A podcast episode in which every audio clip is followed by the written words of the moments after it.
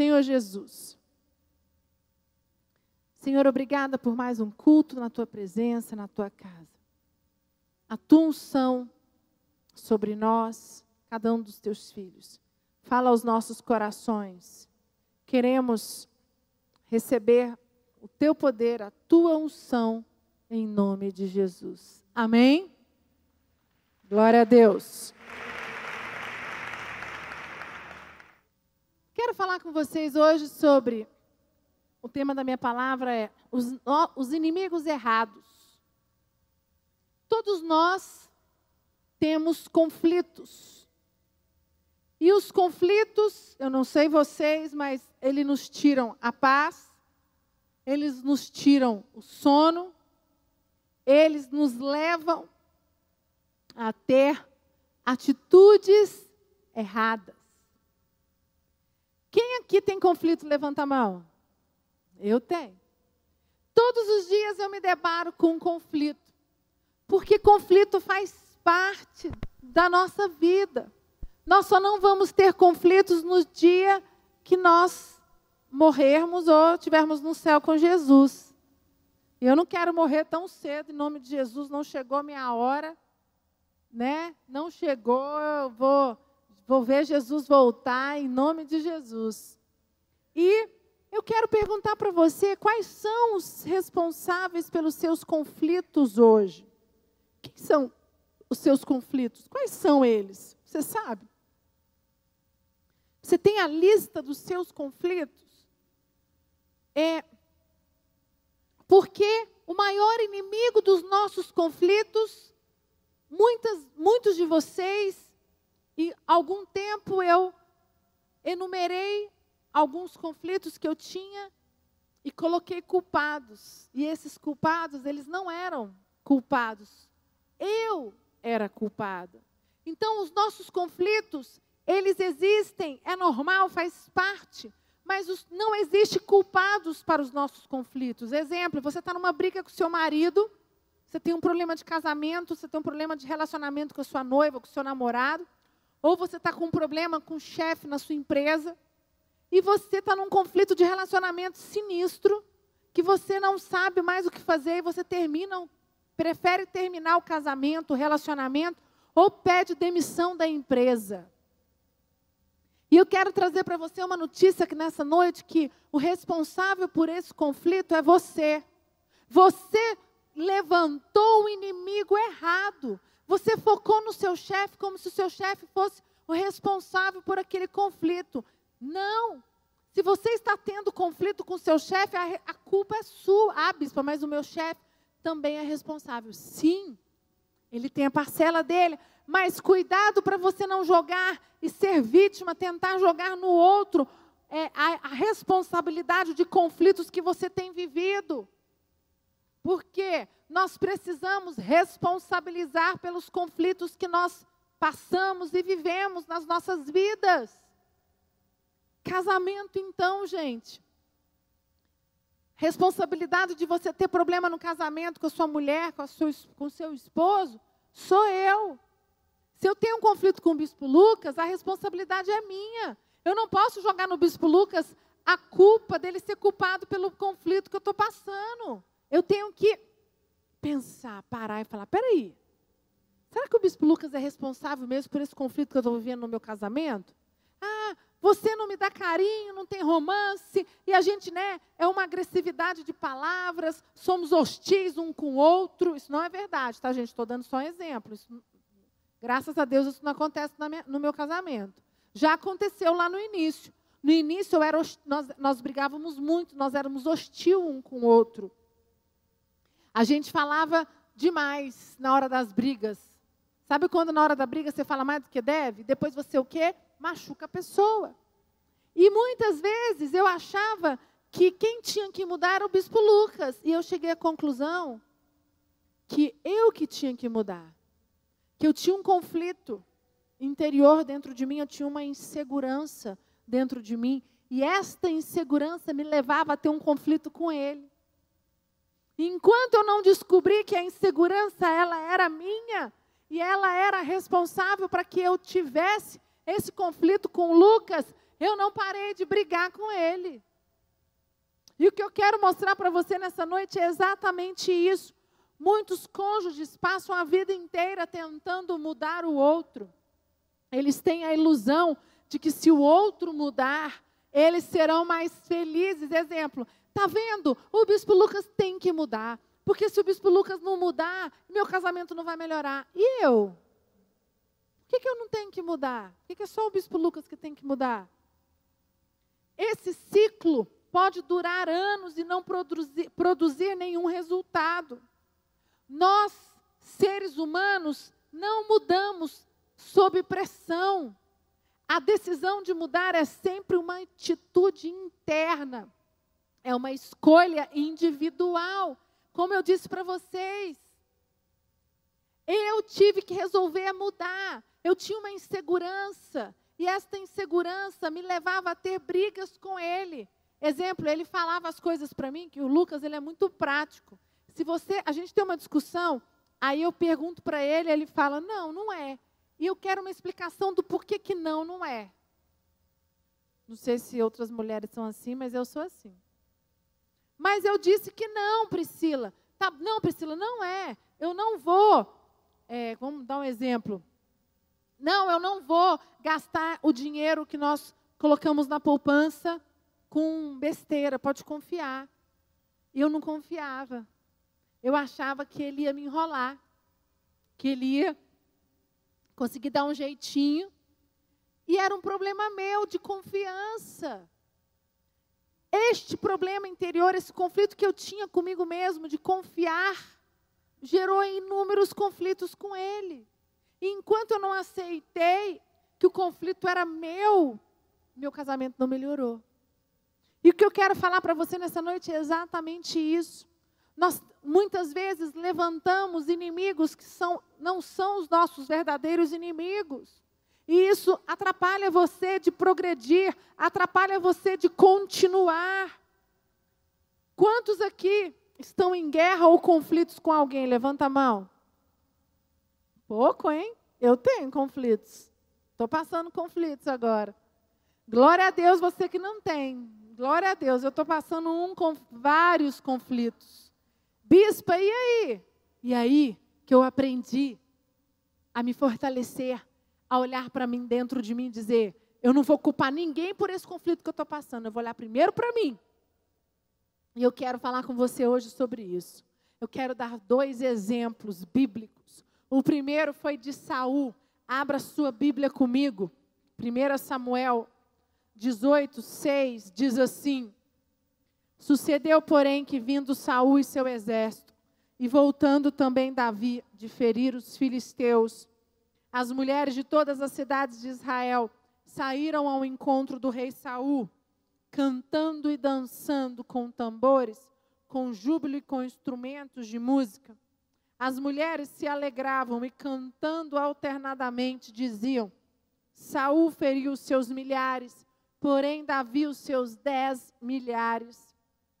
Então Saul se indignou muito, pois estas palavras lhe desagradaram em extremo, e disse: Dez milhares deram elas a Davi e a mim somente milhares.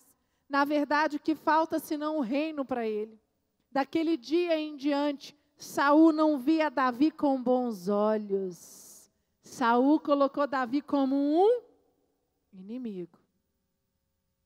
No dia seguinte, um espírito maligno da parte de Deus se apossou de Saul, que teve uma crise de raiva em casa.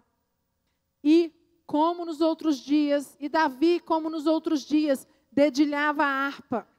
Saul, porém, trazia na mão uma lança que arrojou, dizendo: Encravarei a Davi na parede.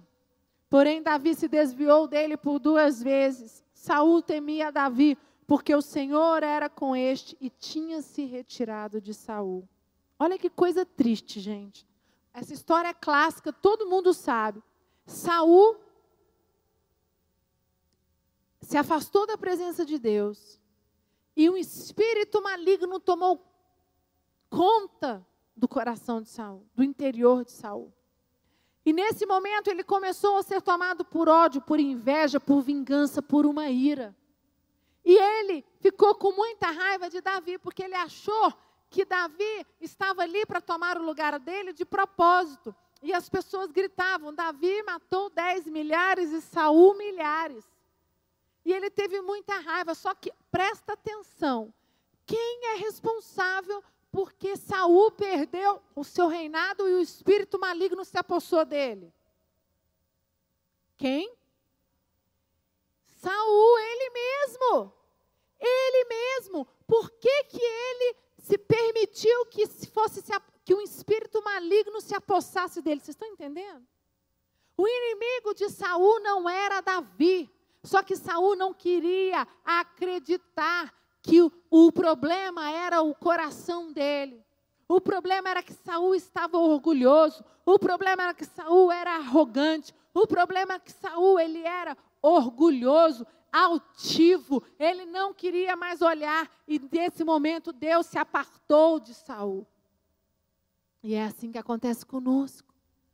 Quando você está lá brigando com seu marido na crise financeira, na crise com seu chefe, uma crise louca que você está passando, você fala: meu chefe é o responsável por eu ter perdido o emprego. A minha mulher foi responsável por ter perdido a minha família ou meu marido. Peraí, gente, calma. Existe a parcela de culpa dele, mas qual foi a sua? O que, que você poderia ter feito para que você não tivesse perdido esse emprego? Para que você não tivesse esse embate com o seu chefe? O que, que você poderia ter feito para mudar a história do seu casamento? O que, que você poderia ter feito para mudar a história com a sua relação com seus filhos? Eu falei mais cedo que é igual uma pessoa que quer ser curada de diabetes.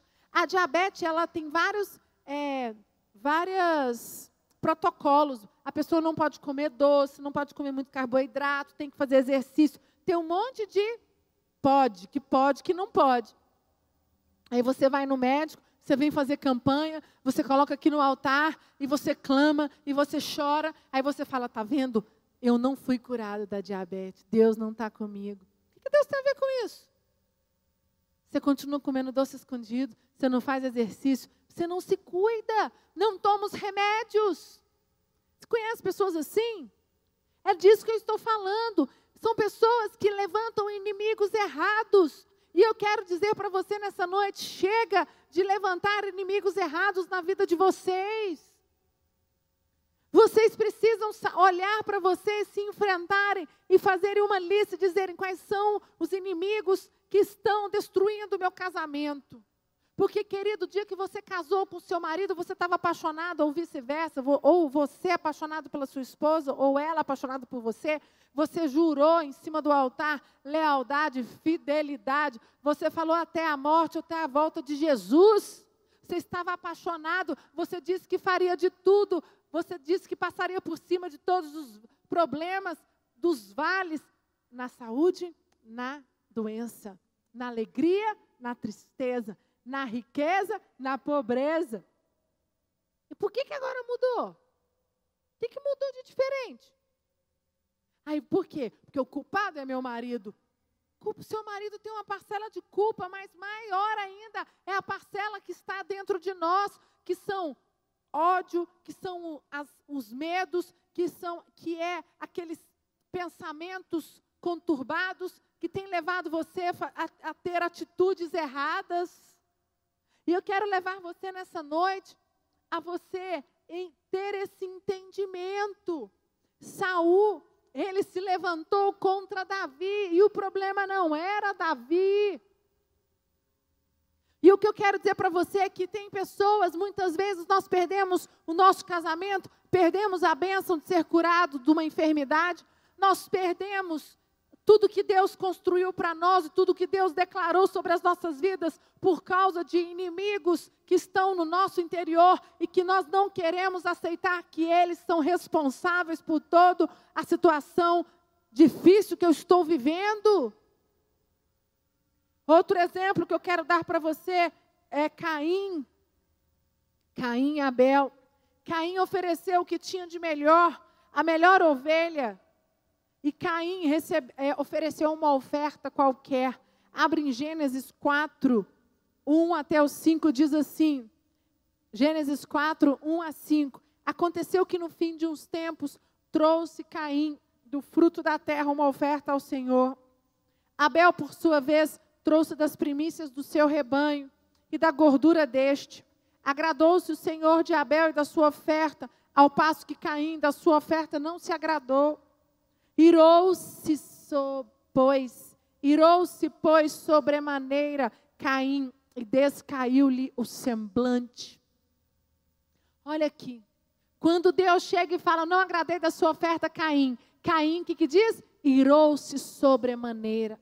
Quando as coisas não acontecem como nós gostaríamos, quando nós somos rejeitados, quando o nosso líder não faz o que a gente quer, ou quando a gente é confrontado pelo, por alguém, ou quando a vida, os cursos da vida não acontece como nós estávamos planejando.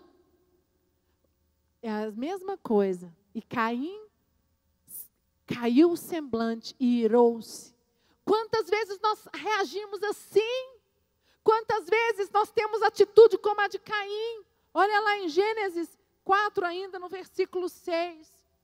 Então lhe disse o Senhor: Por que andas irado, Caim? E por que descaiu o teu semblante? Se procederes bem, não é certo que serás aceito. Se todavia procederes mal, eis que o pecado jaz à porta, o seu desejo será contra ti, mas, mas a ti cumpre dominá-lo. Mais um inimigo. O maior inimigo de Caim não era Abel. O maior inimigo de Caim era ele mesmo. Era o coração perverso dele. Ele aqui diz o Deus disse: Se todavia procederes mal, eis que o pecado jaz à porta, e o seu desejo será contra ti, mas a ti cumpre dominá-lo. E aí ele foi lá, ficou com raiva de Abel e matou o irmão, gente. E é assim que nós fazemos. O que eu quero falar para você nessa noite é: como tem sido a sua atitude quando você é contrariado? Quando tem sido, como tem sido a sua atitude quando você tem enfrentado por batalhas que você acha que elas são injustas? Quando você, como você tem reagido quando você tem tido crises no seu casamento, crise com seus filhos, crise nas finanças, e você tem culpado Deus, você tem culpado o seu líder, você tem tido dificuldade no seu ministério, sua paixão é o ministério, sua paixão é crescer profissionalmente e as coisas não têm acontecido como você gostaria. Quantos de vocês têm levantado inimigos errados? E eu quero dizer para você nessa noite: os inimigos estão dentro de nós. E o que eu quero falar com você é: você precisa listar quais são esses inimigos. Esses inimigos, eles estão dentro de nós e eles não podem nos dominar. Amém, Ceilândia? Podemos ver nos dois exemplos que o coração enfermo destrói uma pessoa. Quantos aqui conhecem pessoas com coração enfermo que elas se boicotaram? Pessoas machucadas que não querem nem abrir pessoas machucadas com, com todas as situações. É assim que acontece nos casamentos. Sabe por que, que os casamentos acabam?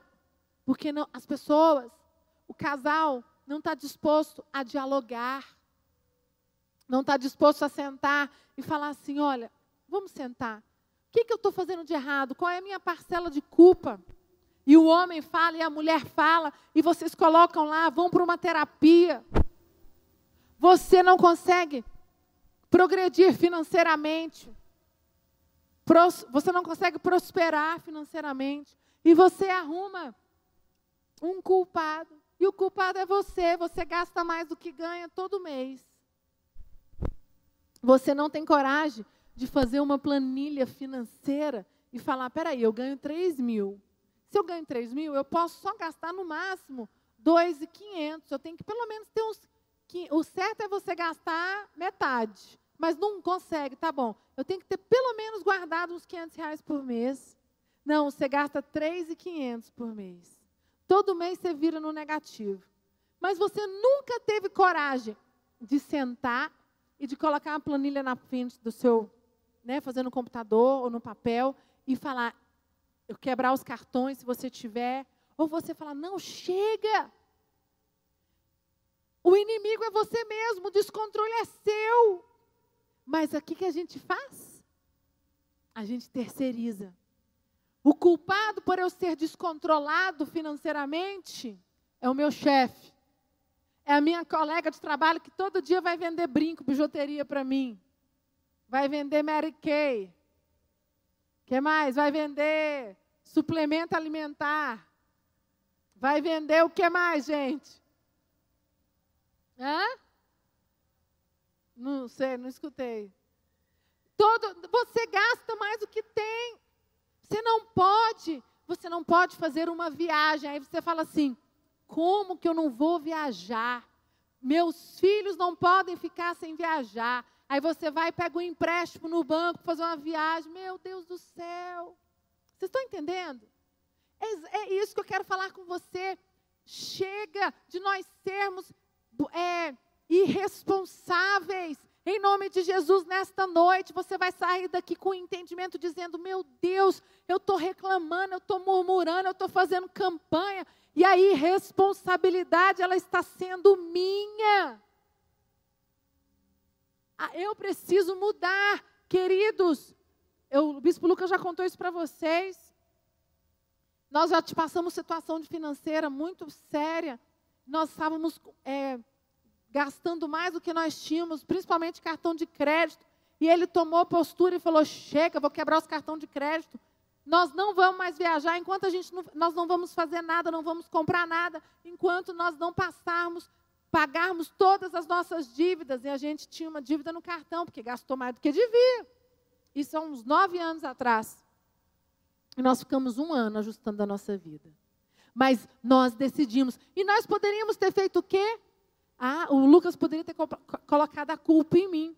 Meu, minha vida financeira está uma desgraça, minha vida financeira é toda atrapalhada. Porque a Priscila, ela que me faz gastar. Porque a Priscila, ela que fez isso, ela que gasta demais. Eu, lógico que eu, eu tenho a minha parcela de culpa, mas a responsabilidade é dos dois de serem descontrolados. Saul elegeu Davi para ter conflitos e o seu maior problema era ele mesmo. Saul, ele se afastou do altar. Saul, ele não obedeceu mais às palavras do profeta Samuel. Saul permitiu que o espírito maligno se apossasse dele e levantou Davi como o maior inimigo dele. A batalha de Saul, o inimigo de Saul estava errado. Foi por isso que Saul terminou como ele terminou derrotado. Caim, a mesma coisa. O maior inimigo de Caim era ele mesmo. Era o coração irado dele. Era o coração indignado dele. Levanta a sua mão comigo e fala em nome de Jesus. Que eu possa enxergar quais são os meus inimigos verdadeiros. Em nome de Jesus. Dá uma salva de palmas bem forte para Jesus.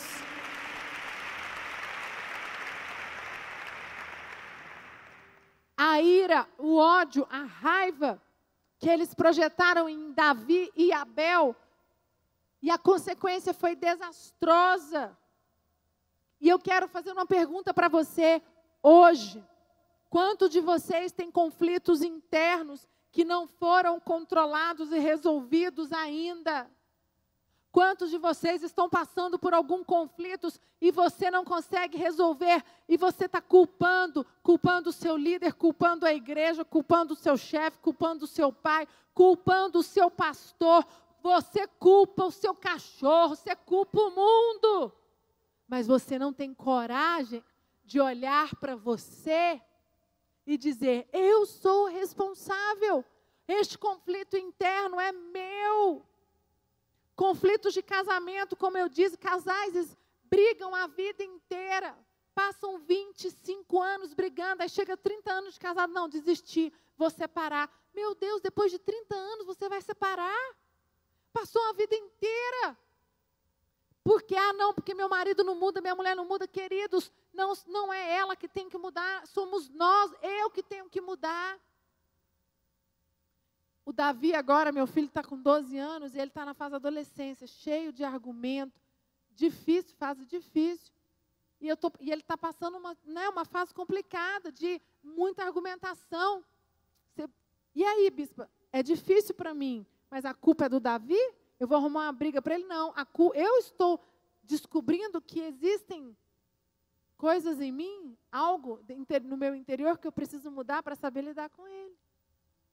Ele tem a responsabilidade dele, mas a maior responsabilidade é minha. Eu preciso aprender quais são os conflitos que eu estou tendo com meu filho, que eu que estão, qual é o inimigo que está dentro de mim que eu não estou sabendo lidar, que eu estou projetando no meu filho. Porque é mais fácil falar assim: Davi, meu filho é difícil, impossível, cabeção. Não, larga para lá e você se afasta do seu filho. Você cria uma barreira com o seu filho. E é assim que acontece com o seu líder, que é a pessoa que mais quer te ajudar. Quantas vezes você vê pessoas se afastando do altar, se afastando da casa de Deus, porque ela elege o líder como culpado por tudo da vida dela, que a vida dela está dando tudo de errado, porque é isso, porque é aquilo. E o problema é interior como aconteceu com Saul, como aconteceu com Caim, conflitos no trabalho, pessoas que vivem interno é, é, em conflitos é, 24 horas, 365 dias do ano com seu chefe, com a equipe que você lidera dentro do trabalho. Você perde posição, você perde promoções, você perde cargos, você é mandado embora. Quando você é mandado embora, é muito ruim, mas pega, pega isso e fala assim: peraí, o que eu preciso aprender com isso? Se eu fui mandado embora, qual foi a minha incompetência? Porque você vai para outro trabalho, Deus vai abrir a porta e você precisa ir sabendo que você não pode repetir neste outro trabalho. Amém, igreja? E eu quero que você saia daqui nesta noite com a lista ou então você vai pelo menos pensar. Não vai dar tempo de fazer. Você vai durante a semana listar quais são os seus verdadeiros inimigos. Você precisa listar claramente a luta. Você precisa mirar no alvo certo. Um inimigo errado te leva a ter atitudes que possam ser desastrosas na sua vida. 2 Coríntios 4, 16 diz: Por isso não desanimamos, pelo contrário, mesmo que o nosso homem exterior se corrompa, contudo, o nosso homem interior se renova dia a dia. Porque a nossa leve e momentânea tribulação produz para nós eterno peso de glória acima de toda comparação não atentando nós nas coisas que se veem, mas nas que não se veem, porque as que se veem são temporais e as que não se veem são eternas. Você pode dar uma salva de palmas bem forte para Jesus? Eu não sei se você entendeu, mas olha o que diz. Por isso não desanimamos, pelo contrário, mesmo que o nosso homem exterior se corrompa, é exatamente isso que eu estou dizendo. Nosso homem exterior é o que a gente vê, é o que é mais fácil a gente listar, mesmo que ele se corrompa, contudo, o nosso homem interior se renova dia a dia. Aqui está o maior milagre, aqui está a chave. Foi o que Saul e Caim não fizeram. Eles tiveram a oportunidade de se renovar, de ir para o altar, de limpar o coração, e eles não fizeram isso. Eles preferiram arrumar inimigos. E Caim mirou Abel e Saul mirou Davi. E aqui diz: porque a nossa leve e momentânea tribulação produz para nós eterno peso de glória, acima de toda comparação, não atentando nós nas coisas que se veem, mas nas que não se veem, queridos. Muitas vezes você olha para as coisas que se veem, mas a gente tem que olhar para as coisas que a gente não vê, crer que Deus está no comando, crer que se está acontecendo essa situação, é porque Deus tem que trabalhar algo na sua vida em nome de Jesus. E o que eu quero que você saia daqui hoje com a certeza de que os conflitos que vocês têm vivido, qualquer que seja, Deus permitiu. E existem inimigos que estão dentro de você, que são responsáveis por esses conflitos estarem acontecendo.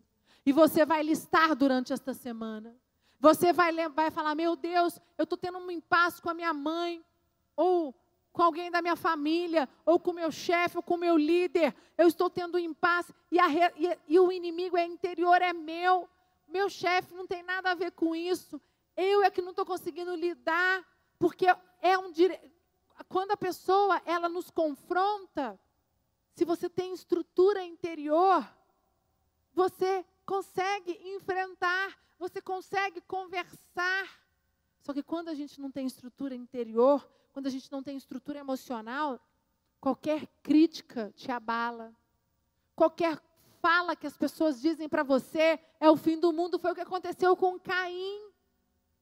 Quando Deus disse, eu não me agradei da sua oferta, ele não precisava ter ido lá matar o irmão, ele poderia ter feito o quê? Senhor, o que eu preciso fazer? Qual é a oferta que te agrada? Me perdoa, me dá uma nova chance. Eu tenho certeza que Deus daria uma nova chance, porque Deus é poderoso, a graça de Deus ela é super abundante. Amém, igreja? Como acontece conosco? Por que, que ele não fez? Porque o conflito, o, o inimigo interno, a raiva, a ira, o ódio, não deixou. Era mais forte do que ele, não quis enxergar. Queria que você fechasse os olhos agora. Que você pudesse falar com Deus nesta noite. Espírito Santo, fala ao coração. Fala com o Espírito Santo, fala, Espírito Santo, me ajuda. Eu não quero ser roubado. Estou vivendo um conflito, não sei qual conflito que você está vivendo, você que está me assistindo pela televisão. Você está vivendo um conflito pessoal, particular, no seu trabalho, com o seu marido, seus filhos, com alguma enfermidade. Peça para que o Espírito Santo agora possa listar qual é o conflito, qual é o inimigo interior que está te impedindo de enxergar. Você tem colocado o seu pai, sua mãe, o seu líder, o seu chefe, ou Deus como responsável por este conflito e eles não são responsáveis. Você precisa ter clareza que o inimigo está dentro de nós, nós precisamos listar e aceitar para vencê-lo, igreja. E nesta noite, você vai receber uma unção, um poder de Deus clareza nesta noite. Põe a mão na sua mente agora e fala: Espírito Santo, traz clareza. Espírito Santo, todo conflito que eu estiver vivendo, eu não quero levantar inimigos errados. Fala você com o Espírito Santo agora. Diga isso, fala Espírito Santo, eu não quero, eu não quero acontecer como Davi, como Saul e Caim. Eles levantaram inimigos errados e eles terminaram muito mal, Pai. Eu não quero Espírito Santo. Me ajuda, me ajuda a enxergar. Oh, em nome de Jesus. Senhor Deus, Tu és Deus poderoso. E em cima desta palavra nós liberamos a tua unção. Os teus filhos estão aqui o Senhor dará a eles hoje clareza. E eles sairão daqui fortalecidos, certos, Pai, de quem são os verdadeiros inimigos e eles vencerão. Todo sentimento contrário, toda ira, todo ódio, todo inimigo errado que tem se levantado, colocamos debaixo dos nossos pés nesta noite, em nome de Jesus. Você pode dar uma salva de palmas bem forte para Jesus?